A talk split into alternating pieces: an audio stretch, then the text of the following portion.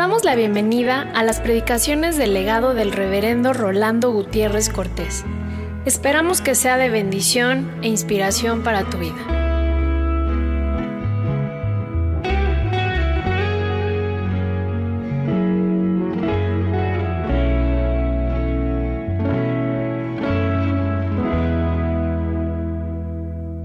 Mateo 28, del verso 16 al 20 juntos. Pero antes me voy a permitir hacer una lectura y un brevísimo comentario para nosotros.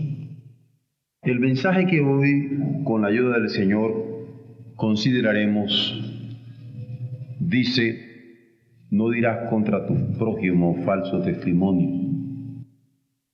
Y es una ley de Dios que hemos de cumplir y acatar. Fue dicho en el Sinaí, ustedes conocen por descripciones lo que eso significaba como monte seco, árido.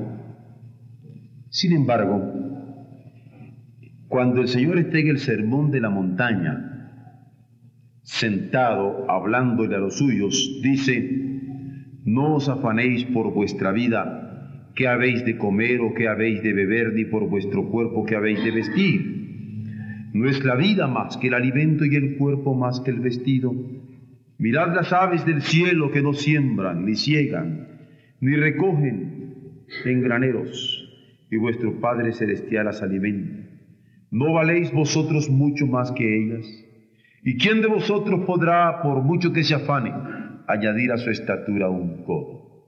Y por el vestido, ¿por qué os afanáis? Considerad los lirios del campo como crecen, no trabajan ni hilan. Pero digo que ni aun Salomón con toda su gloria se vistió así como uno de ellos. Y si la hierba del campo que hoy es y mañana se echa en el horno, Dios la viste así. ¿No hará mucho más a vosotros, hombres de poca fe? No os afanéis pues diciendo qué comeremos o qué beberemos o qué vestiremos porque los gentiles buscan todas estas cosas, pero vuestro Padre Celestial sabe que tenéis necesidad de todas estas cosas. Mas buscad primeramente el reino de Dios y su justicia, y todas estas cosas os serán añadidas. Así que no os afanéis por el día de mañana, porque el día de mañana traerá su afán. Basta a cada día su propio mal. E indudablemente ustedes podrán contemplar la diferencia no solamente del monte de Sinaí y esta montaña en donde el Señor hace esta descripción, sino que no solamente dice, no dirás contra tu prójimo falso testimonio, sino nos invita a ver las flores del campo y las aves de los cielos, con una palabra de consolación exaltando la vida. Pero ahora vamos a leer Mateo 28 del 16 al 20 con este otro contraste. Algo que los ángeles no tienen como privilegio, nosotros lo tenemos. Ya no, no decir palabra de falso testimonio contra nuestro prójimo, sino dar el Evangelio para salvación. Es un contraste. Es a nosotros ese privilegio. Y por eso nuestro culto es eucarístico y decimos, gracias a Dios por las aves, gracias a Dios por el rosal, pero gracias a Dios por los hombres, cuyas vidas de tal manera han sido estimadas por Dios, que ha dado a su Hijo unigénito, para que todo aquel que en él cree no se pierda, mas tenga vida eterna. Leamos todos la gran comisión, porque para todos es. Pero los once discípulos se fueron a Galilea al monte donde Jesús les había ordenado. Y cuando le vieron, le adoraron, pero algunos dudaban. Y Jesús se acercó y les habló diciendo, Toda potestad me dada en el cielo y en la tierra. Por tanto, sí, y hacer discípulos a todas las naciones, bautizándolos en el nombre del Padre y del Hijo y del Espíritu Santo enseñándoles que guarden todas las cosas que os he mandado. Y aquí yo estoy con vosotros todos los días hasta el fin del mundo. Amén. La palabra del Señor que hemos leído juntos nos dice, He aquí yo estoy con vosotros todos los días hasta el fin del mundo. Y eso es cierto en la presencia del Espíritu Santo. Eso es cierto en la presencia del amor que podemos compartir como hermanos en la comunidad de los fieles y creyentes. Él está con nosotros todos los días hasta el fin del mundo. Pero hay algo también que es cierto. Y es que Él quiso que nosotros comiéramos el pan y bebiéramos el vino regularmente,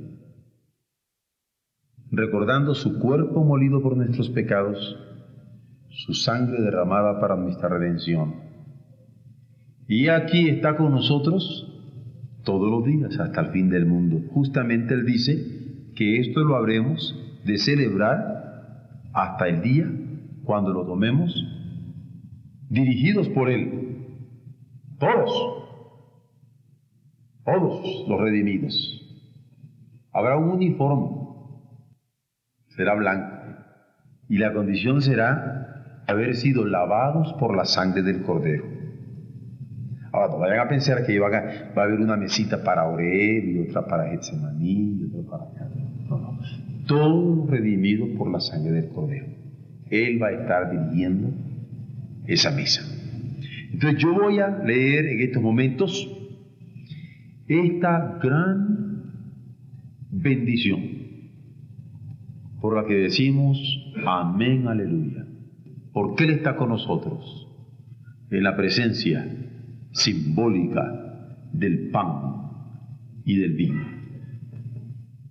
Y voy a leer este pasaje de la institución de la Cena del Señor en donde se nos dice que lo vamos a hacer en memoria de Él, porque Él está con nosotros todos los días hasta el fin del mundo. Y Él que dijo, yo soy el buen pastor, el buen pastor su vida da por las ovejas, es de quien Pedro va a decir, que aquí el príncipe de los pastores, a quien estamos esperando y con gozo le llamamos y con nuestro pastor. Dice así la palabra del Señor, 1 Corintios 11, 23. Yo recibí del Señor lo que también os he enseñado. Que el Señor Jesús la noche que fue entregado tomó pan y habiendo dado gracias, lo partió y dijo, tomad, comed.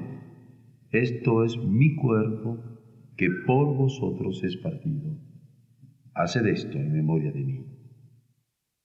Asimismo tomó también la copa después de haber cenado diciendo, esta copa es el nuevo pacto en mi sangre. Haced esto todas las veces que la bebierais en memoria de mí. Así pues, todas las veces que comiereis este pan y bebiereis esta copa, la muerte del Señor anunciáis hasta que Él venga. ¿No es cierto que aquí cabe un amén? ¿No es cierto que aquí cabe un aleluya? Porque en memoria de Él hacemos esto. Él es nuestro buen pastor, que dio su vida por nosotros. Glorificado. Y, y hacer discípulos a todas las naciones enseñándoles y bautizándoles en el nombre del Padre y del Hijo y del Espíritu Santo. Amén. Es un contraste cuando Dios está diciéndole a su pueblo, no dirás contra tu prójimo falso testimonio, pero a nosotros nos está dando la gran oportunidad de dar la verdad de salvación porque su pueblo, después de haberlo liberado de Egipto, le está advirtiendo contra la mentira, que era un discurso contrario a la verdad. Una verdad que no solamente quería ser destruida, sino que tendía a destruir las vidas de los otros. Por eso el Señor le dice, no dirás contra tu prójimo falso testimonio, porque di, quiero que destruyan la verdad de los otros, mucho menos a nosotros. Y es ciertamente un contraste para nosotros cuando estamos llamados a predicar el Evangelio, porque mientras aquel pueblo le está pidiendo que no engañe, a nosotros nos pide que orientemos. Mientras aquel pueblo le está pidiendo que procure evitar que los otros caigan en un error, a nosotros nos está pidiendo que demos la senda de justicia para que anden de acuerdo a su santa voluntad. Es un contraste. Cuando a su pueblo le está diciendo que no vaya a dar falsas ilusiones a las gentes. Pero a nosotros nos está diciendo, anuncien el reino de los cielos y echen mano de la vida eterna.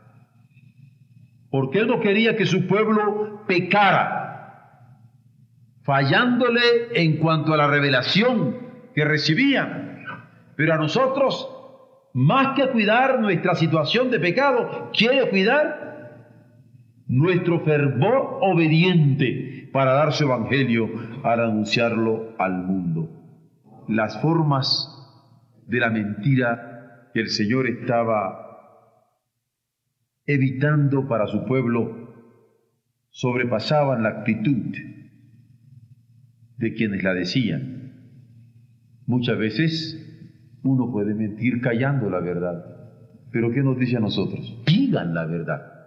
Otra forma de mentir es dando oídos a sabiendas de que se está destruyendo a alguien que está envuelto en ese chisme. Y a nosotros nos está invitando a dar la verdad acerca de alguien que encarna la verdad y que dijo yo soy la verdad y la vida. Este mandamiento de no dirás contra tu prójimo falso testimonio. Noveno en el decálogo de Moisés. Es porque Dios prohíbe la mentira. No quiere que mintamos ni que nos mintamos a nosotros mismos. Es que Dios prohíbe el engaño. No quiere que engañemos ni que nos engañemos a nosotros mismos y así se registra en Levítico 19 y verso 11. Es porque Dios manda no mentirnos los unos a los otros. Y esto es verdad tanto en el Antiguo Testamento como en el Nuevo. Cuando Pablo le está llamando a los hermanos de Colosas a no mentirse mutuamente. Porque Dios declara específicamente que abomina la mentira. Y Proverbios 16, 7 libro de sabiduría, claramente lo advierte. Porque la abominación del Señor es clara en cuanto al engaño y en cuanto a la falsedad. Porque existe esta terrible petición que incluso se registra en el Salmo 31, 18 en donde es preferible que los labios se resequen antes que mentir a otros. Cuando yo veo estas expresiones en la Biblia, siento que todos podríamos andar apareciendo como con pico de perico. ¿Ustedes han visto la lengua de los pericos? ¿Cómo está seca? Pues hay un momento en donde el salmista, Salmo 122, dice, antes que mentir, que se reseque mi boca. Porque como Dios ha dicho, no dirás contra tu prójimo falso testimonio, testimonio que destruya, testimonio que le acabe. El salvista quiere agradar al Señor. Y también Es terrible el calificativo que se usa acerca de los labios mentirosos, porque son una verdadera amenaza, no solo en el Salmo 31, 18, sino en el Salmo que antes había citado. Es por eso que los santos tienen que aborrecerla y los justos la tienen que detestar. Proverbios 13, 15 lo declara, los justos detestan la mentira. Los santos aborrecen la falsedad. Y es que la voluntad expresa del Señor es que su pueblo se abstenga totalmente de la mentira destructora que se dice contra el prójimo como un falso testimonio. Y el profeta Isaías capítulo 63 y verso 8 lo declara. Y a nosotros, antes que mentira, se nos manda a declarar la verdad. A los profetas se les prohíbe, como en el caso de Sofonías, cuando le está diciendo al pueblo que demandaba una veracidad absoluta de parte de él. Y en este noveno mandamiento que discutimos, él es elocuente cuando manda no dirás. Jamás dirás contra tu prójimo falso testimonio, porque es abominación radical de parte de Dios para la mentira. ¿Cuáles son las causas por las cuales el Señor no quiere que nosotros seamos mentirosos? ¿Cuáles son las causas que el Señor no quiere que nosotros digamos falso testimonio?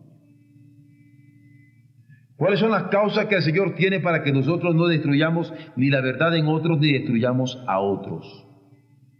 ¿Por qué el Señor cuida la verdad en el otro? ¿Y por qué cuida la verdad del otro en quien afirma su creación? Y no importa quién es ese otro, puede ser un hombre, puede ser una mujer, puede ser un joven, puede ser una señorita, puede ser un niño, puede ser una niña. ¿Por qué el Señor prohíbe esa destrucción a través del falso testimonio? La primera razón es clara, somos hijos de Él, no de Satanás. Y un hijo de Dios no destruye a otra criaturita de Dios. Un hijo de Dios no destruye a un hombre. Un hijo de Dios no destruye a una mujer. Un hijo de Dios no destruye a un joven. Un hijo de Dios no destruye a una niña. Un hijo de Dios habla con la verdad. No somos hijos de Satanás. Él sí es el padre de mentiras. Dios es el padre de verdad. ¿Cuál es esa causa que Dios tiene para que nosotros no digamos falso testimonio. El que nosotros tengamos un corazón nuevo. Porque Jesús lo dijo claramente. En los corazones viejos hay envidias y celos y pleitos e iras y contiendas y mentiras y engaños, pero cuando le damos a Él el corazón, Él es capaz de renovarlo, de cambiarlo. Y cuando estamos en Él, somos nueva creación. Las cosas viejas pasan. Todas son hechas nuevas. Nosotros en la iglesia de Dios podemos entender claramente entonces por qué este noveno mandamiento es tan radical de parte de Él. No dirás contra tu prójimo falso testimonio, porque a lo que estamos llamados es a dar la verdad de perdón, de reconciliación, de restauración, de salvación, de glorias y aleluyas para el mundo. Causas, claro que las hay. Somos hijos de Dios y no del diablo. Causa, claro que las hay. Somos de corazones redimidos y no corruptos y corrompidos. Pero también hay otra causa. Y es que somos compelidos a hablar la verdad en amor y por santidad. Porque como miembros del cuerpo de Cristo, no podemos hablar la verdad en otra actitud. ¿O no es lo que dice la carta a los Efesios? Que hablemos la verdad en amor. ¿Y qué es lo que dice el Apocalipsis? Que hablemos la verdad en santidad. Porque tiene consecuencias. La mentira tiene castigo. Y cuando el Señor dice, no dirás contra tu prójimo falso testimonio, es porque la mentira trae su propia destrucción. Y de acuerdo al Nuevo Testamento,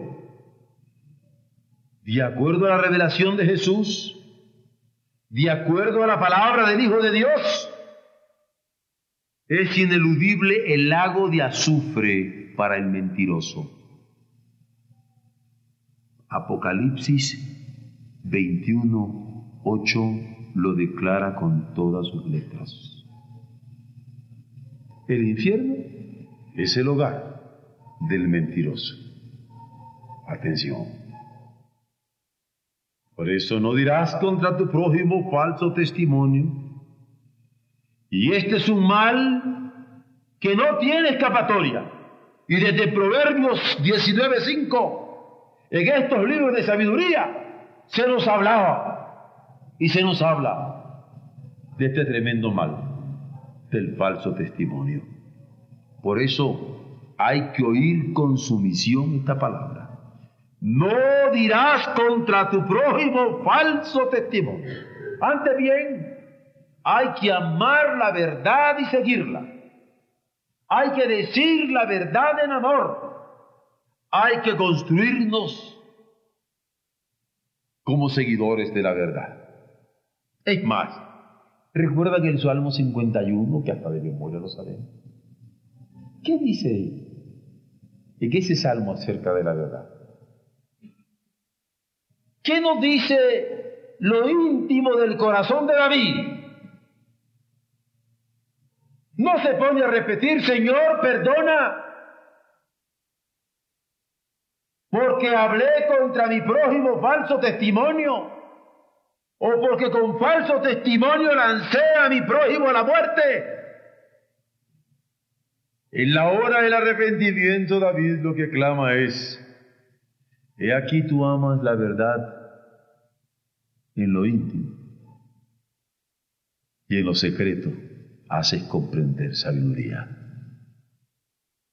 ¿Por qué creen ustedes que estamos metidos hasta los cabellos, desde la planta de nuestros pies. Seguí por todo el mundo y proclamar el Evangelio. Porque no solamente hemos sido advertidos por Dios de cuidarnos de un falso testimonio que destruye, sino nos ha querido constituir en proclamadores que encarnan su verdad verdad que ama y se dice en amor, verdad que perdona y se dice como mensaje de perdón, verdad para salvación y vida eterna. Yo no sé a quién hemos estado rindiendo culto nosotros hasta ahora. A lo mejor imbuidos por la publicidad y el ambiente, se nos ha convencido de que hay que cerrar el ojo y hay que engañar y hay que mentir y no hay que decir toda la verdad. Y hay que cultivar el falso testimonio. Y en realidad la mentira ha sido el ídolo ante el cual hemos sucumbido. La invitación nuestra es. Venid a mí los que estáis trabajados y cargados Venid a mí los que estáis en la idolatría de la mentira. Yo os haré descansar. Yo, el que soy manso y humilde de corazón. Yo, el que soy la verdad. Yo, el que soy la resurrección y aunque esté muerto, yo lo haré vivir. Es nuestro evangelio, es nuestra palabra. Y glorificamos al Señor porque Él ha querido en su gran misericordia. Tenernos por dignos de llenar nuestra boca con su palabra de verdad. ¿Verdad que es un contraste a esta altura? Considerar no dirás contra tu prójimo falso testimonio en un momento cuando el mundo no solamente necesita que no hablemos la palabra que destruye, la cual ya sale sobrando, sino que estemos siendo alentados ahí por todo el mundo, predicar este Evangelio con todo nuestro corazón. Oremos porque la iglesia bendita de Jesucristo se mantenga fiel al fiel y verdadero con la verdad de su gracia.